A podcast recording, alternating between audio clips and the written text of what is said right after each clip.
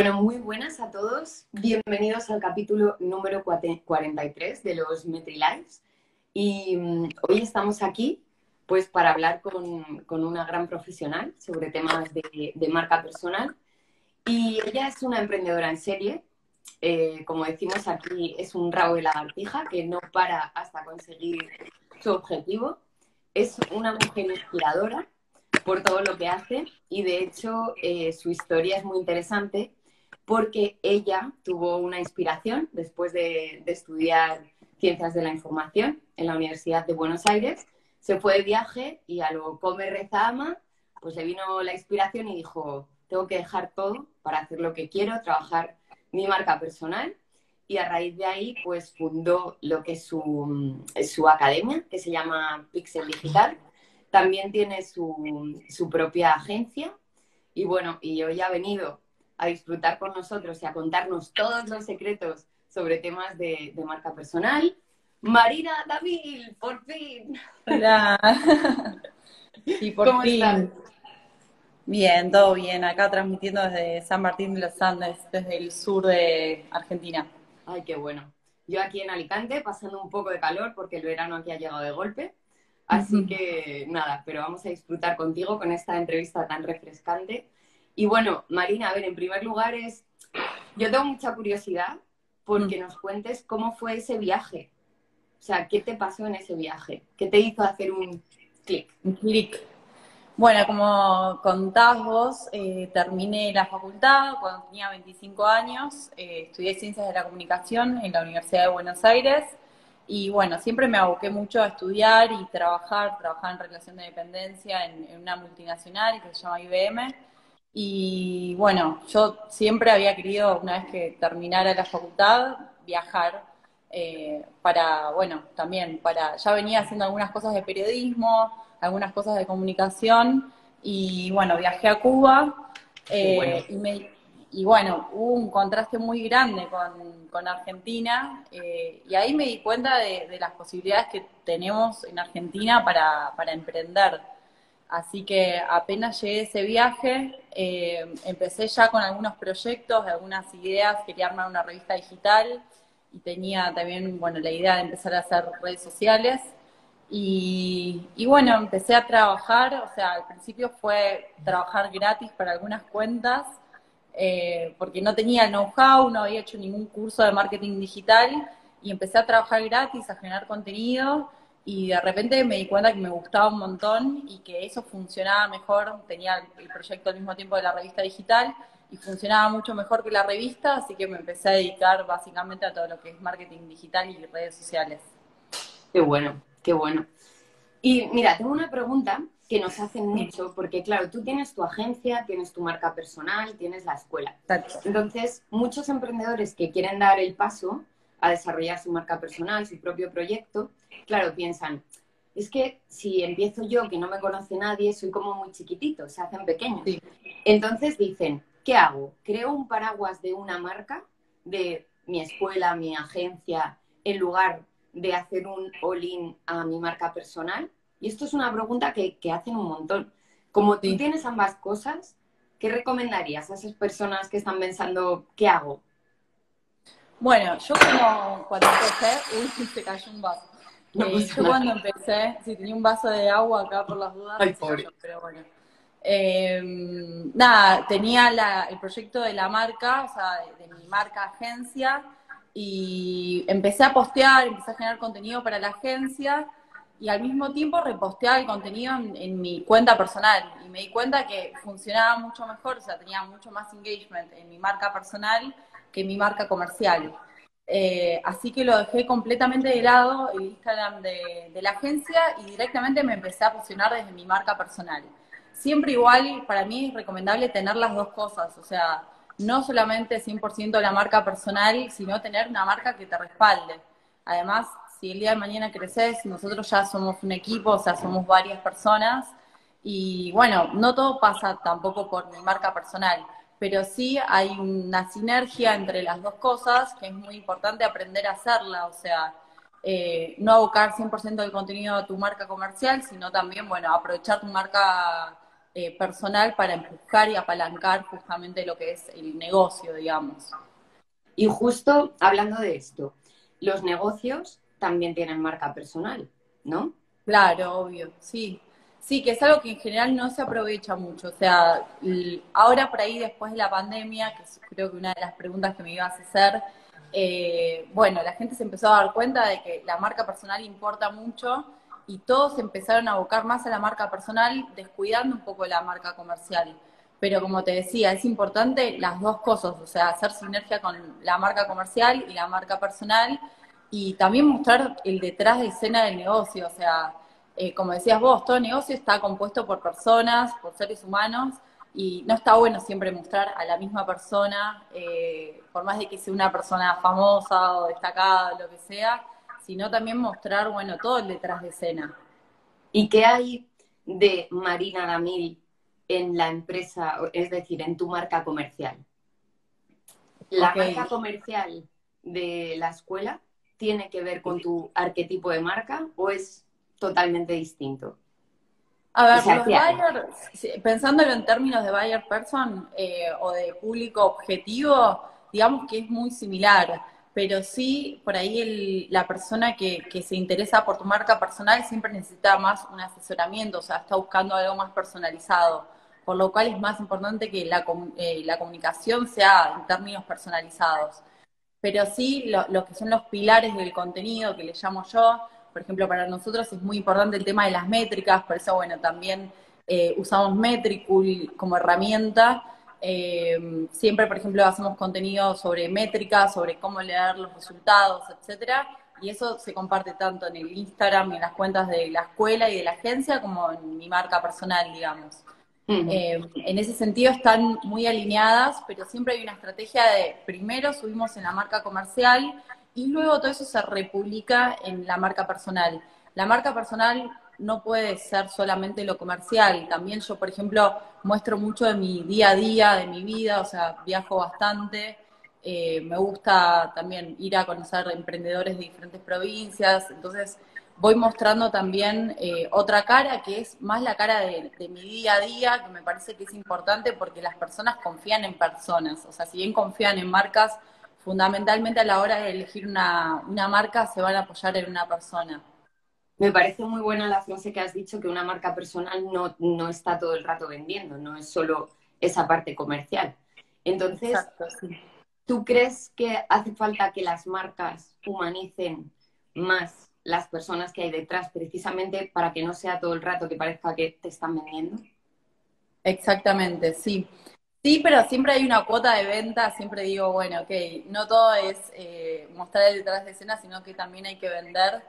Eh, es un poco de las dos cosas. En general, lo ideal es que más del 50% del contenido sea más de persona, pero sí, siempre nosotros, por ejemplo, mínimo día por medio comunicamos promociones, descuentos, beneficios, etcétera y, bueno, y eso lo, digamos, se articula bien. La idea es como ver cómo lo articulás. Hay algunas marcas que por ahí solo te cuentan el día a día y no cuentan las promociones, pero hay que hacer las dos cosas al mismo tiempo.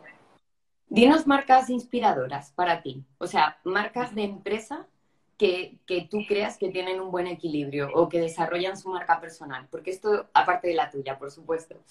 Mm, bueno, es una pregunta fuerte. Eh, soy bastante crítica igual en general con cómo manejan las marcas grandes las, eh, las redes.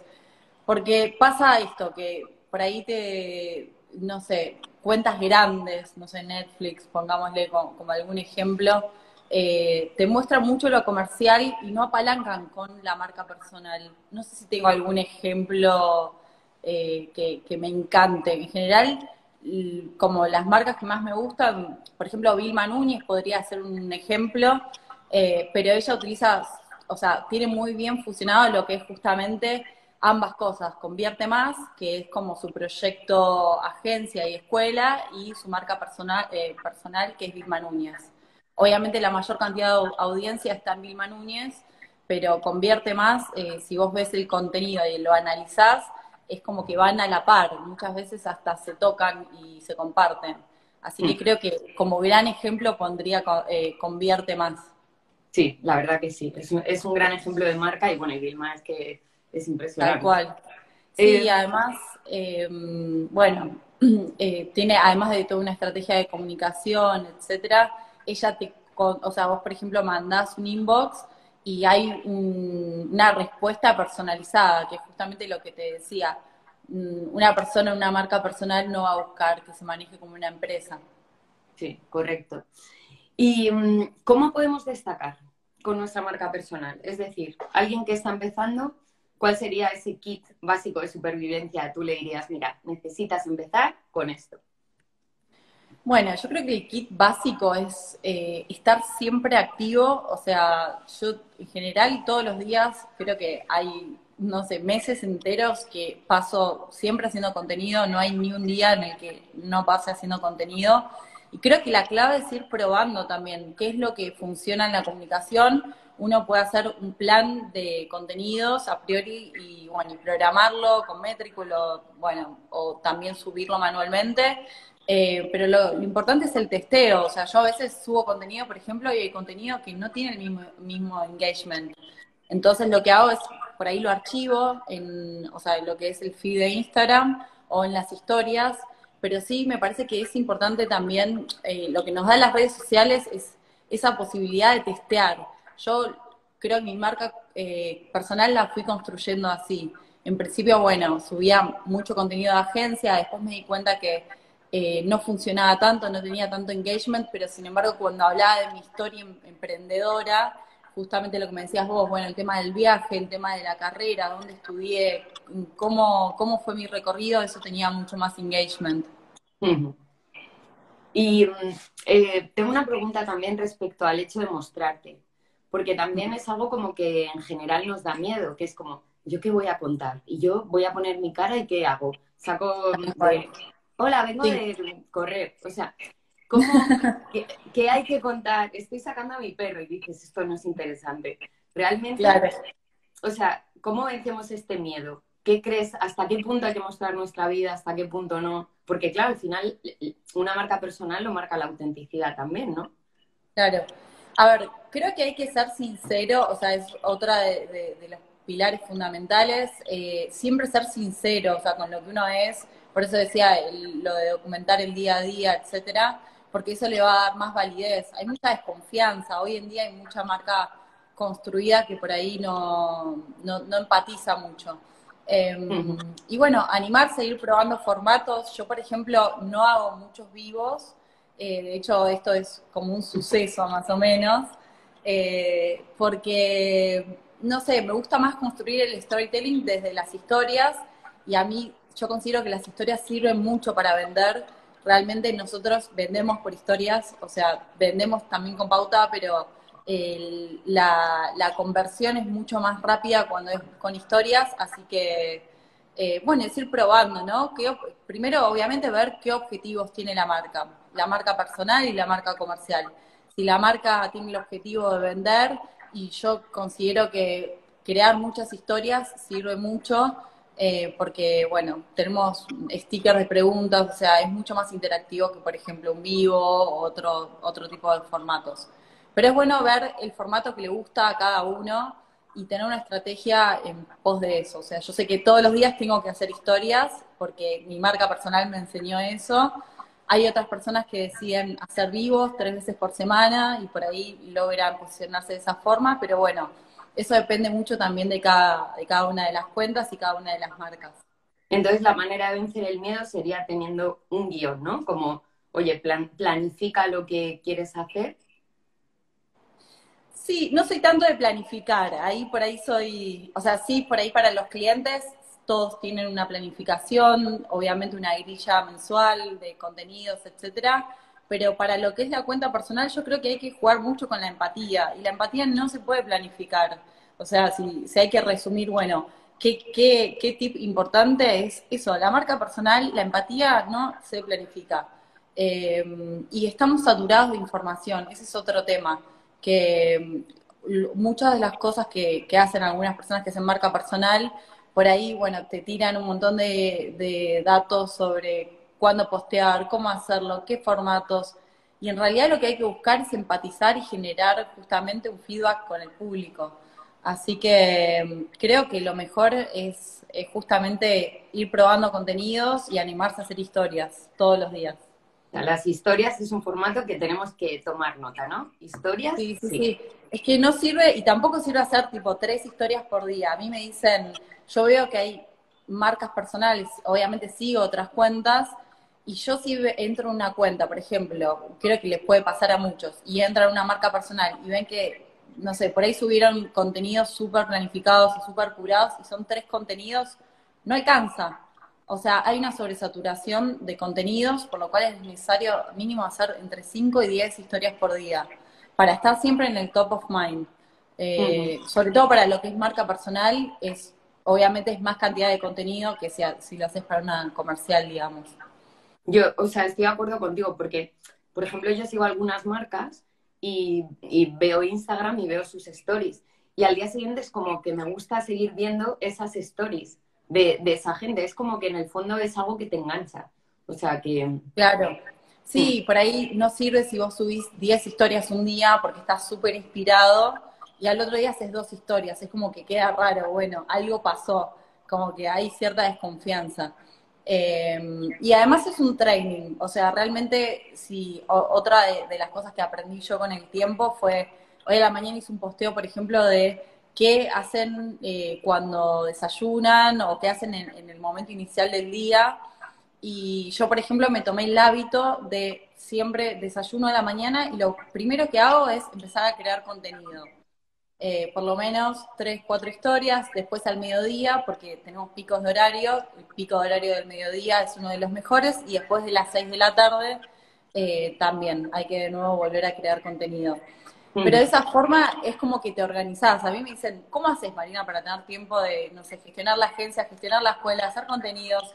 Y es porque me levanto y ya sé lo que tengo que hacer y lo hago y me encanta. O sea, ya es como que está, es parte de mi rutina. Así que creo que si lo incorporan a la rutina está, está bueno. Sí, yo creo que al final ese es el kit de la, el de la cuestión, ¿no? Que te gusta lo que haces y eso se nota y lo transmites porque se nota en tus stories. Pues Marina, me gustaría que juguemos un rato. ¿Te apetece? Sí, obvio. vale. Bueno, yo te voy a hacer unas preguntas y tú contestas lo, que, lo primero que tenga a la cabeza, ¿vale? Perfecto. Bueno, vamos a jugar con las redes sociales. Así que, ¿con qué red social te casarías? ¿A cuál le darías el sí mm, bueno, creo que Instagram, o sea, siguiendo también lo que dice Vilva Núñez, es como, es la, es la famosa, la chica, el caso de éxito entre todas las redes sociales. Eh, y, se nota, o sea, es una red social que se va, se está actualizando todo el tiempo eh, y me parece que, que tiene mucho futuro. Sí hay que, creo que siempre hay que apuntar a dos redes sociales como mínimo. Yo, por ejemplo, apunto siempre a Instagram y a LinkedIn. Pero si me decís con cuál me caso, y con Instagram. Pero Instagram te quiere a ti, es decir, ¿es un buen novio o una buena novia? Claro, o sea, es el mejor novio, es la mejor relación. Eh, sí, a ver, Instagram igual, como todas las redes sociales, tiene momentos donde te quieren y te aman, y hay momentos en los que no, y tipo, no sé, te sentís re mal porque subís contenido y no funciona y no tiene engagement y es un bajón, pero mm, como toda relación, digo, llevándolo a la analogía de, la, de las relaciones interpersonales, sí, hay, hay momentos que, que por ahí más de auge, por ejemplo, los domingos, eh, existe un factor domingo donde todas las publicaciones tienen más engagement. ¿Por qué? Porque las personas tienen más tiempo de ver el contenido. Entonces, eh, los domingos es como el día para tener una cita con, Instagram. Con Instagram, perfecto.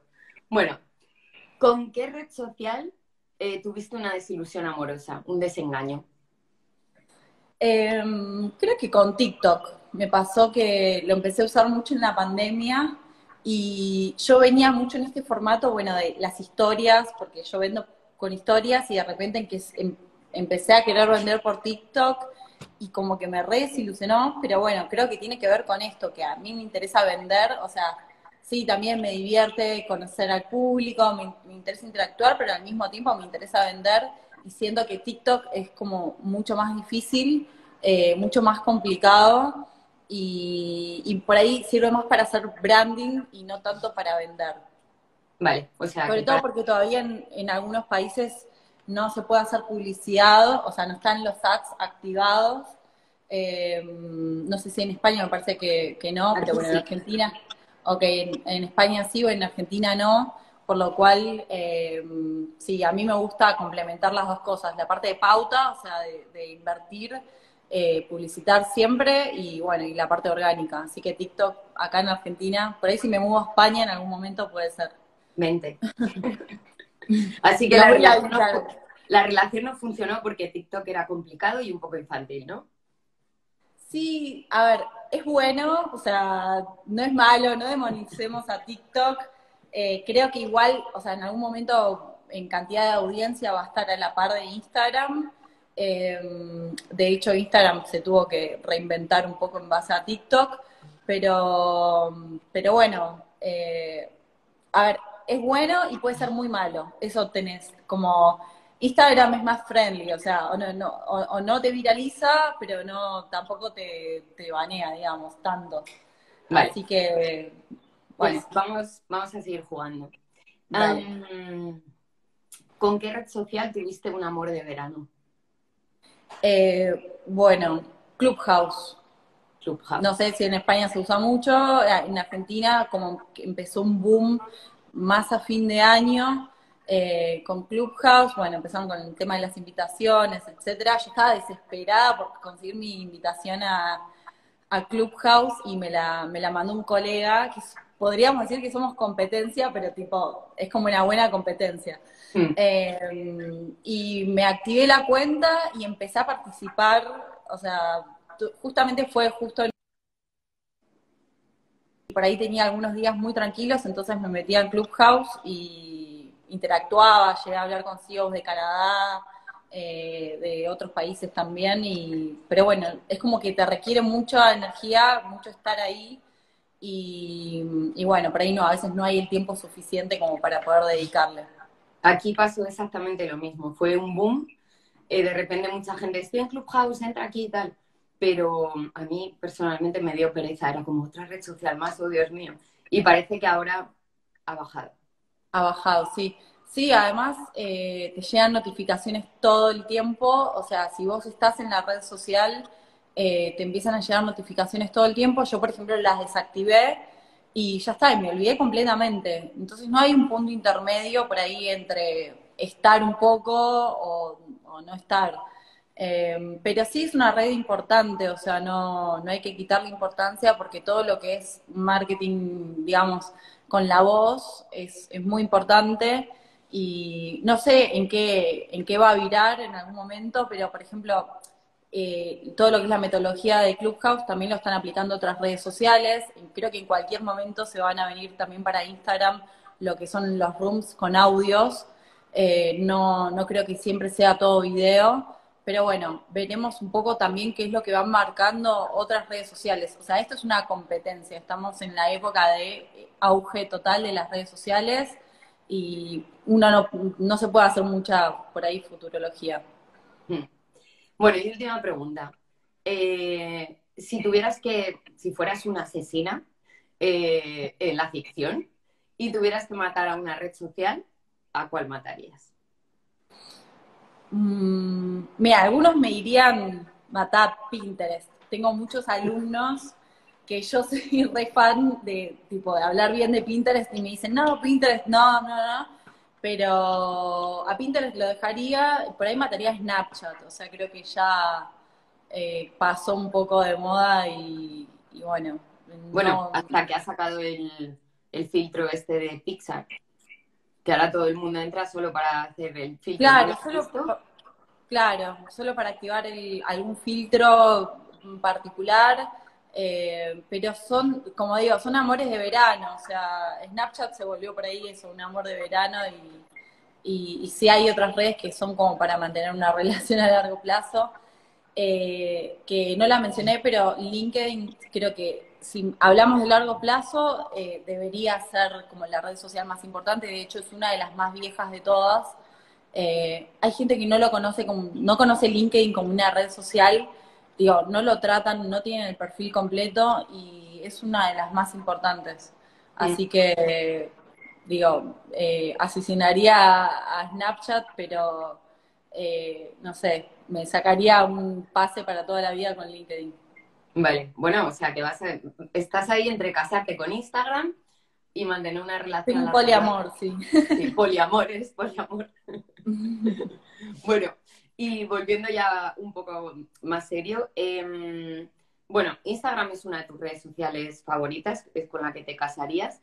Cuéntanos qué contenidos funcionan mejor. Aparte de hay que medir, pero bajo tu experiencia, para profesionales de marketing digital, nos has dicho stories, sí, y mantener una constancia en el tema de stories. ¿Qué más contenidos crees que funcionan dentro de, Instagram? Creo que como, como segundo formato muy importante es Reels.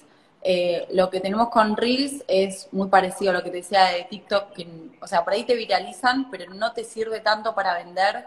Ahora hay muchas marcas que por ahí están como emocionadas con hacer Reels, Reels, Reels, y está buenísimo eh, para marcar una diferencia, pero los Reels todavía no sirven tanto para vender. Creo que hay que combinar un poco de las dos cosas como para no quedarte atrás.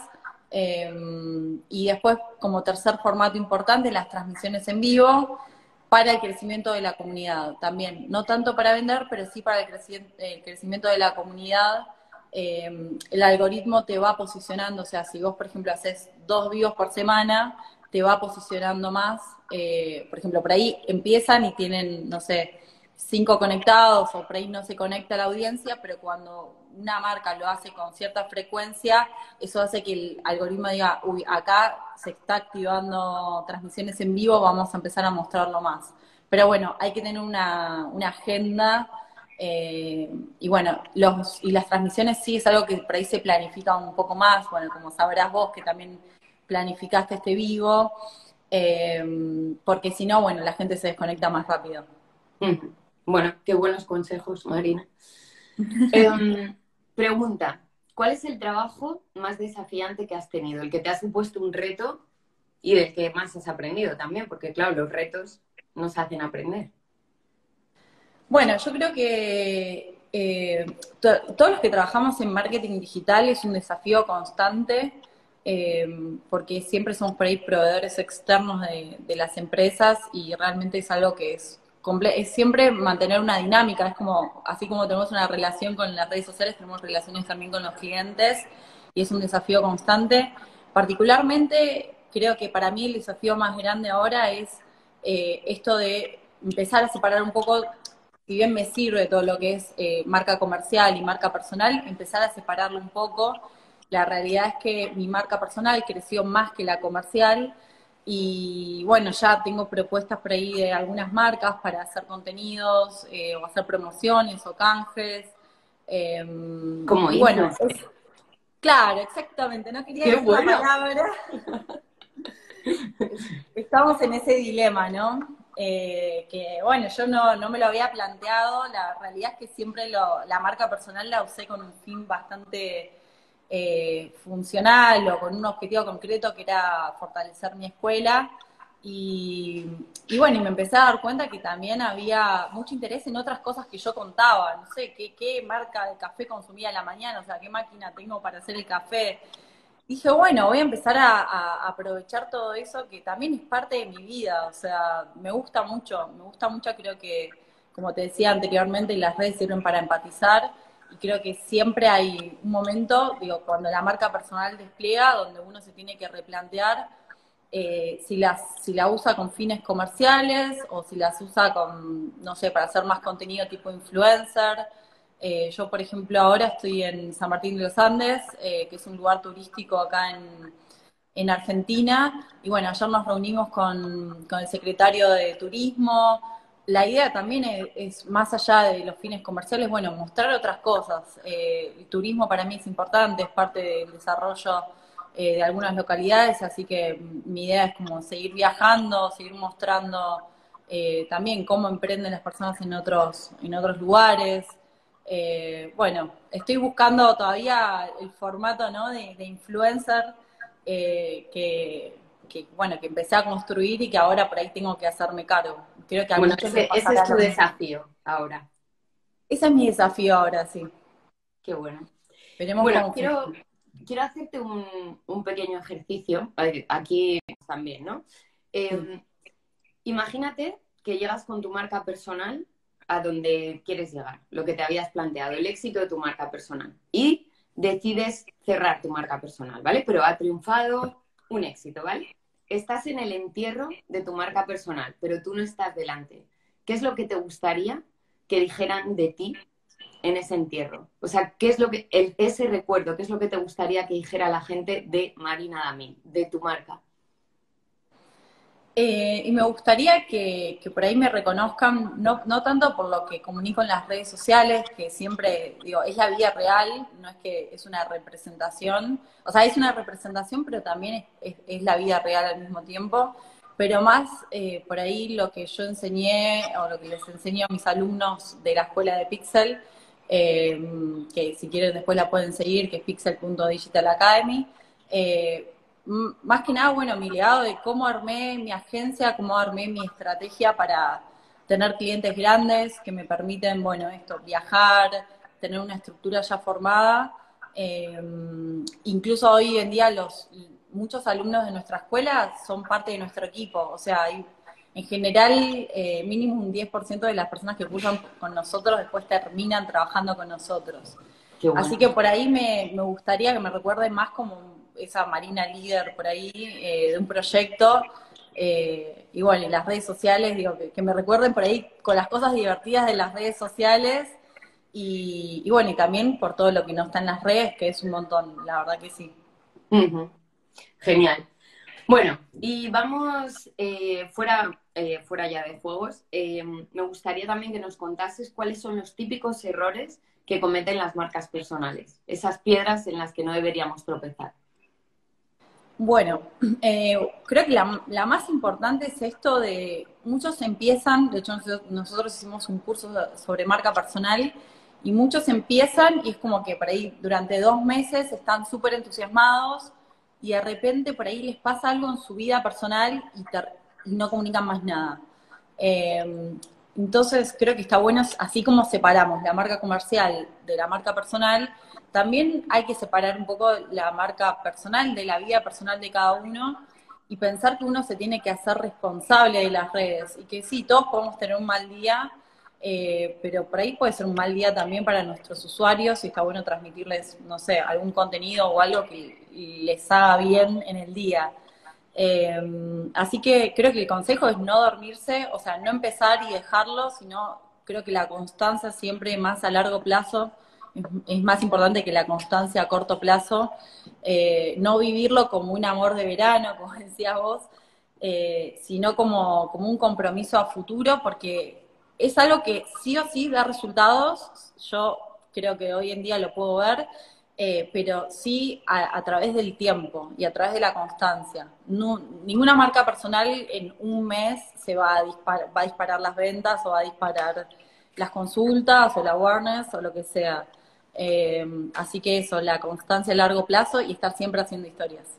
Eso, historias, eso hemos tomado Pues también, bueno, a ver qué, qué, red social le gusta a cada uno. Es como, todo el mundo dice, bueno, tengo que estar en Instagram porque es la red social del momento. Pero por ahí, si tiene un perfil más corporativo, digo, un perfil más comercial, corporativo, eso va más con LinkedIn o con Clubhouse, ponele. Eh, ver también en dónde se siente bien cada uno, o sea, sentirse cómodo, eso es lo importante. Perfecto, pues bueno, vamos a ver las preguntas que nos han dejado por aquí.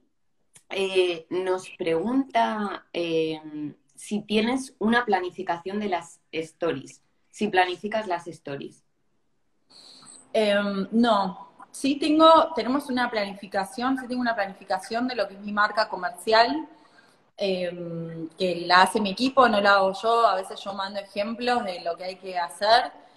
Lo que hago mucho es replicar esa agenda que tengo para la marca comercial. Entonces, eso que me permite estructurarme, porque sé que tengo que comunicar la marca comercial, que ya tiene una planificación, y eso solamente lo, complemento con el día a día, nada más. Entonces, creo que eso les puede servir eh, para organizarse. O sea, les recomiendo sinceramente que, piensen en las dos cosas al mismo tiempo, que no se manden de lleno a la marca personal, sino que vayan pensando un proyecto, digo, como tiene Vilma Núñez, un proyecto y la marca personal al mismo tiempo y vayan tomando esa planificación de la marca comercial. Y eso mezclarlo con el día a día, obviamente. Y nos preguntan también por la escuela. ¿Qué hay en tu escuela que la hace diferente? Eh, bueno, somos una escuela que fue pasando diferentes etapas. Eh, empezamos con workshops, hacíamos workshops, eran como inducciones de cuatro horas, los hacíamos en las oficinas de WeWork y después estamos lanzando programas, eh, empezamos a lanzar programas más largos, eh, ya no son inducciones, sino que son programas de dos meses, ahora lanzamos uno de seis meses. Y el gran diferencial que tiene es, eh, bueno, tiene varios, pero por ejemplo tenemos un convenio con la Cámara Argentina de Formadores Profesionales. Hay muy pocas escuelas digitales que tienen certificaciones eh, creo que hoy en día está muy evaluada la, educación, sobre todo en marketing digital, es como que podemos aprender, se puede aprender en cualquier lado.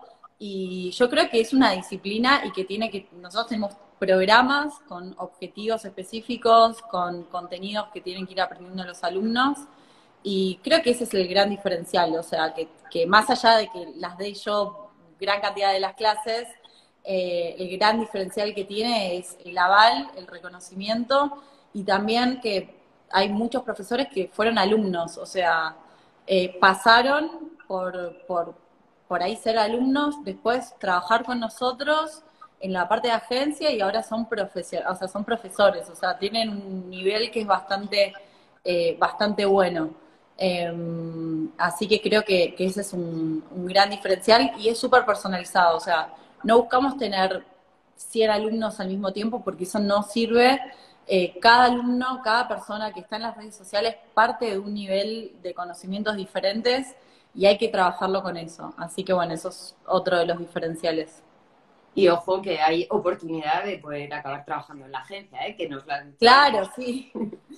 Yo en un momento lo empecé a comunicar, pero bueno, por ahí se ve como medio eh, raro, ¿no? O sea, cómo pasás de ser alumno a terminar trabajando, pero realmente es así. Y de hecho hoy el 80% de nuestro equipo es son exalumnos. O sea, yo confío más en una persona que, que estudió con nosotros, que sé que fue capacitada por nosotros para después trabajarla, porque además lo, eh, digo, conocemos a los alumnos también en otras cosas, en la creatividad, o sea, es como que en cada una de las clases eh, vamos viendo por ahí en qué, cuáles son sus fortalezas, cuáles son sus debilidades y después la parte del trabajo es mucho más fácil. Al final es una forma de encontrar talento cuando tú estás formando a otras personas, entonces es genial. Y por aquí Andrés nos deja otra pregunta, nos dice, ¿con qué plataforma programas las, las stories de redes em, que puedan personalizarse con encuestas, GIF, llamadas a la acción? Creo que aún no hay ninguna que haga esto. ¿Cuál recomiendas? Eh, hay, hay alguna que, programe, tipo la parte interactiva, pero yo, a ver, lo que es interacción no, no recomiendo programarla. O sea, nosotros, por ejemplo, en la agencia tenemos un CM eh, asignado por cada una de las cuentas. Esto hace que las cosas se vayan midiendo en tiempo real. O sea, vemos que, no sé, tal interacción tuvo, mm, no sé, o tal encuesta tuvo muchos eh, muchas votaciones o lo que sea, y bueno, siempre estamos en comunicación permanente con los clientes. Sí las planificamos, o sea, en conjunto tenemos reuniones con los clientes, hacemos, eh, por ahí ponemos disparadores sobre qué van a hacer, todo lo aprueba el cliente antes, no publicamos nada, ni siquiera algo interactivo, o sea, todo se aprueba directamente por el cliente y después el CM lo sube. Y el resto de, de los que son las publicaciones, o sea, lo que son por ahí videos o posteos, usamos Metricool, eh, tenemos la tenemos la cuenta premium eh, tenemos varias marcas y la verdad que eso eh, consideramos que es la mejor herramienta, no, no para hacer autobombo, porque... No le, no le hemos pagado, que conste, o sea... No, en serio, no, no, no hay ningún tipo de calle acá. Em, no, es la mejor porque te permite ver estadísticas, o sea, la parte de estadística para nosotros es súper importante. También eh, te da guías para publicar en los mejores horarios, podés hacer anuncios también desde la plataforma, o sea, es realmente, y además es súper user friendly, o sea, es muy fácil de usar, eh, es como que no es necesario un tutorial o lo que sea que sea muy complicado. Así que nosotros usamos Metricool ya hace bastante. También hay otra parte que está muy buena, que es la de los reportes. Visualmente es la que más me gusta. Eh, el resto de, las herramientas, que no las voy a nombrar, pero es como que hay que estar customizando cada una de las cosas y por ahí no quedan lindas o cuando las customizas no quedan atractivas y creo que Metricool cumple con todos esos requisitos. Así que esa es la herramienta que usamos. Pues muchas gracias por la parte que me toca. Luego yo a Andrés le diría también que no, ojo con, con el tema de planificar stories, porque claro, nosotros somos una herramienta autorizada y Instagram ahora te permite planificar stories desde eh, la parte business, pero eh, todavía, exacto, pero todavía no, no, ha abierto la API para permitir que, otras herramientas puedan publicar de forma automática stories. Sí puedes hacerlo mediante notificación push. Entonces hay que tener ojo con esto, porque a veces usar aplicaciones que prometen cosas que Instagram no deja. No permite, sí. Es contraproducente, claro. Entonces, pero bueno, esto pequeña cuña. Bueno, sí, pero hay que desestructurarse un poco de, la, o sea, yo digo, tengo, creo que hay que automatizar, pero en la comunicación interpersonal y, sobre todo las marcas que quieren humanizarse tienen que pensar que no todo se puede planificar y que el contenido espontáneo va a ser el que tenga más engagement. O sea, a mí me pasa que hay días que hago mucho contenido y que no tengo el mismo engagement y por ahí porque se me ocurrió un storytelling viendo la palmera, eso tuvo más engagement. Entonces hay que, hay que dejar, digo, la creatividad trabaja así. Entonces no trabaja con la planificación tanto. Eh, hay que tener las dos cosas, contenido programado y contenido espontáneo. Perfecto.